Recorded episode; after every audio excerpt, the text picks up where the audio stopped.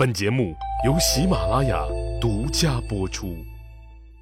上集咱们说了，骊姬把一手好牌打了个稀烂，儿子刘荣被废掉太子之位，贬为了临江王。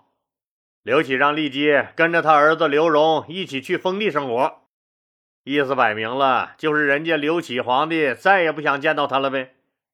太子刘荣啊，那天天谨小慎微、如履薄冰的隐忍着过日子，没想到越怕啥啥就来了。当时如五雷轰顶，那个放飞了自我、不知道自己姓啥叫啥、脑子缺根弦的骊姬，那更是懵逼了。说好的爱情呢？爱情不就是自私的吗？不就是绝对的占有吗？我不想让别人和我一起分享老公，咋了？有错吗？可是这痴情的傻丫头，她可忘了，民间的爱情和皇宫里的爱情，她根本就不是一档子事儿。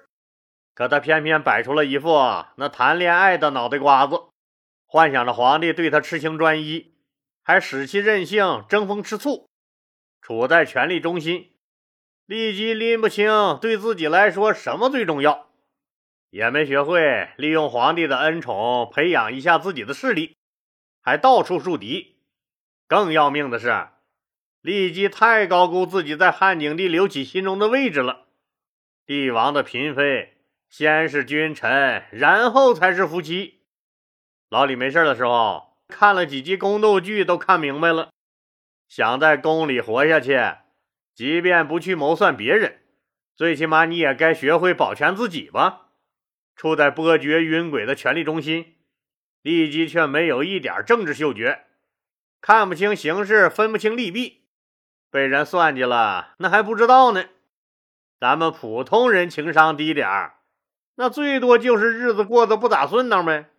而宫里的嫔妃们情商低，那可是要丢了命的。骊姬受此打击，一病不起了。太子的废立，那可是国家大事啊。大伙还记得说当年刘邦同志要废了太子刘盈，而改立戚夫人生的刘如意那档子事儿吧？当时大臣们就纷纷进谏，不让改立太子，甚至有大臣死谏。死谏就是说，皇帝今天您要是不答应我们的要求，您看见前面那柱子了没？我就当场一脑袋碰死在您面前。刘邦努力了半天，最后也不得不打消废掉太子刘盈的想法。现在刘启又搞这么一下，就没人反对吗？当然有了，还是两个超重量级的人物。那这两个人是谁呢？一个就是太子刘荣的老师魏继侯窦婴，这大家熟悉吧？窦太后的侄儿，刘启的堂兄弟，属于外戚集团的一份子。之前刚在平定七国之乱的战役中立了大功，另一个人就是丞相调侯周亚夫。平定七国之乱后，周亚夫先是被任命为太尉一职。公元前一五二年，丞相陶青因病退休了，刘启就任命他一直非常器重的这个周亚夫做了丞相。这次刘启废掉刘荣，窦婴第一个就不干了，他是刘荣的老师。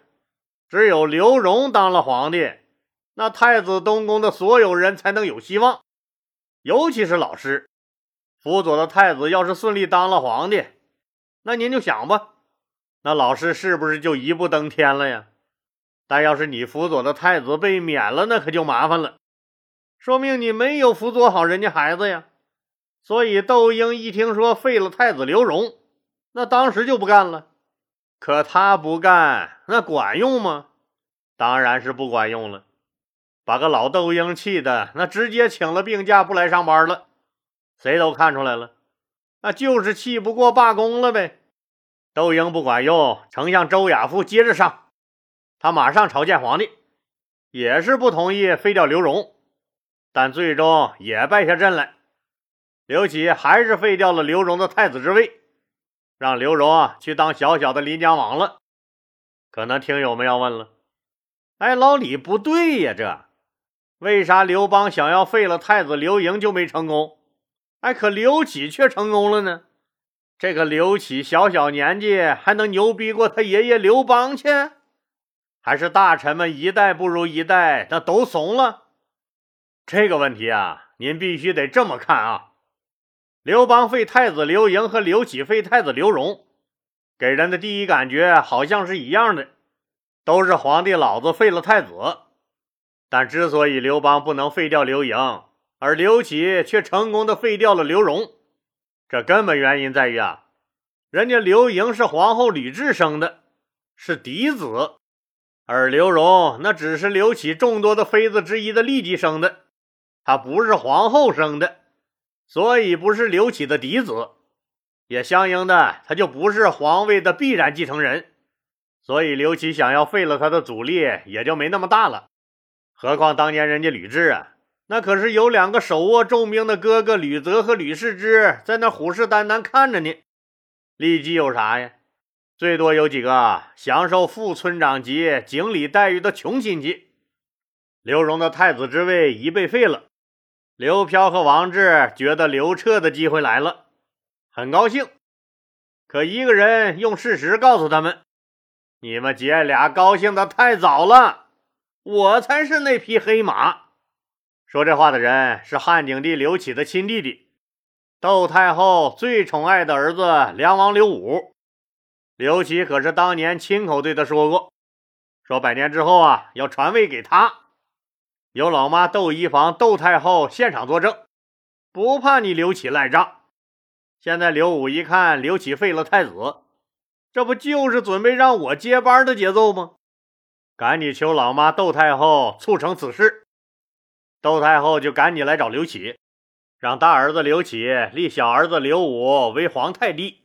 以便日后刘武接班，刘启哪能干呀？当年自己那是说过百年之后让弟弟刘武接班的话，但刘启当时那就是不想让老妈失望而违心说的。他从来就没想过把皇位让给弟弟。这道理很简单嘛，自己和刘武是手足之情，而和自己的儿子们呢，那可是骨肉之情，骨肉之情重于手足之情。这合情合理，毋庸置疑吧？但窦太后最宠爱的就是小儿子刘武了，她希望自己的两个儿子都过过当皇帝的瘾，所以一看刘启废了太子刘荣，就赶紧让刘启立弟弟刘武为未来的接班人。刘启他爹刘恒就是个大孝子，刘启也一样，也很孝顺。何况这老妈窦太后也很强势。刘启也确实当着老妈的面说过要传位给弟弟刘武的话，刘启现在当然不好意思直接开口拒绝了。但刘启不好意思说出口的话，那不代表别人也不好意思说。领导不好办的事儿，那总有人抢着替他办。汉景帝刘启就派出两个文化打手和刘武的一个重量级仇人同时出手，阻止将这个皇位传给刘武。当然了，那文化打手嘛，跟人约架，那肯定不是光着膀子，那露出左青龙右白虎的大纹身，外加提着一把杀猪刀吓唬人，而是引经据典，用唾沫星子淹死你。第一个出场骂架的还是窦婴。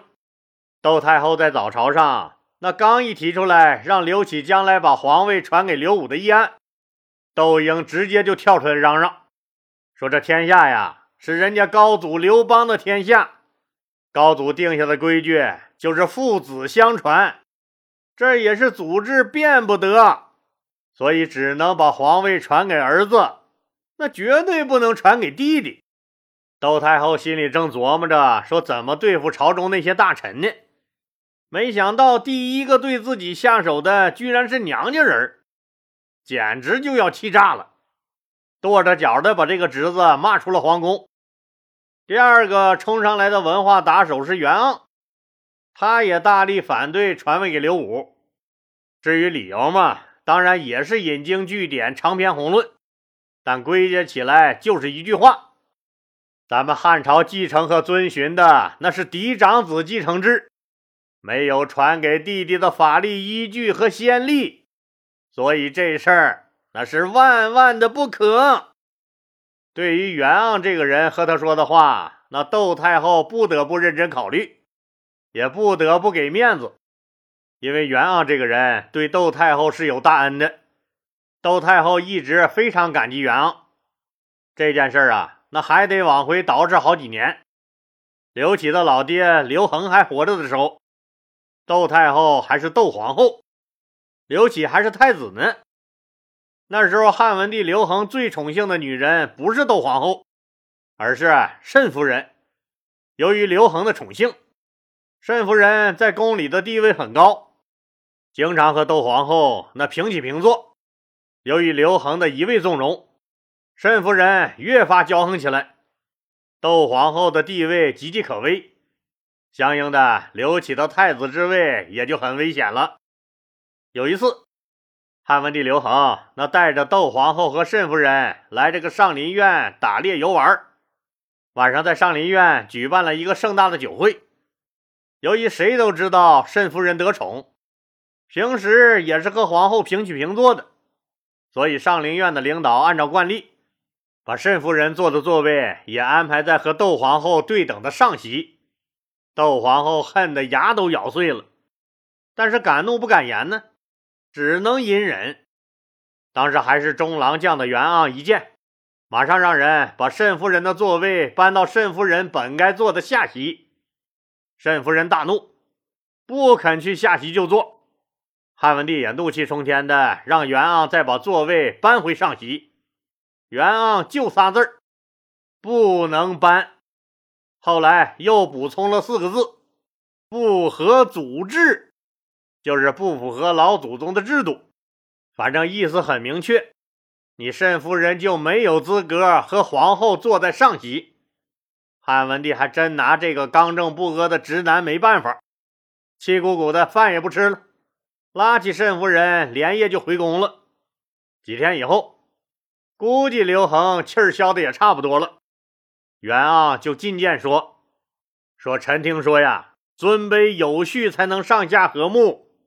如今陛下既然已经立了窦皇后了。”皇后乃一国之母，慎夫人怎么有资格和国母平起平坐呢？陛下，您要是真宠慎夫人，就多赏赐她些财物就好了。陛下放纵慎夫人，就是害了她呀！您忘了吕雉太后把戚夫人弄成人质的故事了吗？汉文帝刘恒一听“人质”俩字儿，当时就反应过来了。是啊。这不就是吕雉和戚夫人的翻版吗？这不就是啊！刘恒后来把袁盎的话告诉了申夫人，申夫人也终于明白了，宫斗是一场不归路，自己根本没有把握战胜窦皇后，所以就再也不敢在窦皇后面前嘚瑟了。窦皇后躲过了慎夫人的发难，也保住了皇后的尊仪，所以她一直感激元昂。也知道他是个刚正不阿的忠臣，就在窦太后不知道这事儿该咋处理好呢，丞相周亚夫又捅过来一刀。记得老李讲过吧？平定七国之乱中，梁王刘武被围在了睢阳城，可周亚夫把刘武当枪使，就是不救他。因为这事儿啊，刘武可是恨死了周亚夫，每次只要一来长安。就和老妈窦太后和哥哥刘启皇帝说周亚夫的坏话，周亚夫怎么敢让仇人刘武当了皇帝？所以也跳出来极力反对，搞得窦太后也有点懵。窦婴、袁盎、周亚夫这三个人，那分别代表了外戚集团、社会舆论和功臣集团的意见。七国之乱以后，周亚夫和窦婴都因为立下大功，获得了巨大的声望。袁盎又是窦太后的大恩人，他们的反对令窦太后不得不认真考虑。朝中那些老狐狸、老油条、圆滑的大臣们，一看皇帝宝座上刘启的表情，就知道皇帝真实的想法了。哎，也就知道今天这风该往哪面刮了。谁不想在领导面前露个脸、立个功啊？这点眼巴头见识，他们还是有的。所以大臣们也都一边倒的反对传位给梁王刘武。刘启皇帝心里这个美呀！今天是个好日子，啷里个啷，啷里个啷。您想啊，这窦太后一个老太太，哪架得住那一帮子有文化的流氓引经据典的咋呼啊？长叹一声，那只能作罢。公元前一五零年四月，王志被封为皇后。王志的儿子刘彻就从一个排名老实的非长非嫡的庶子，立马自动升格为汉景帝刘启的嫡子，获得了最优先的继承权。顺理成章，不长时间，刘启就把胶东王刘彻立为了太子。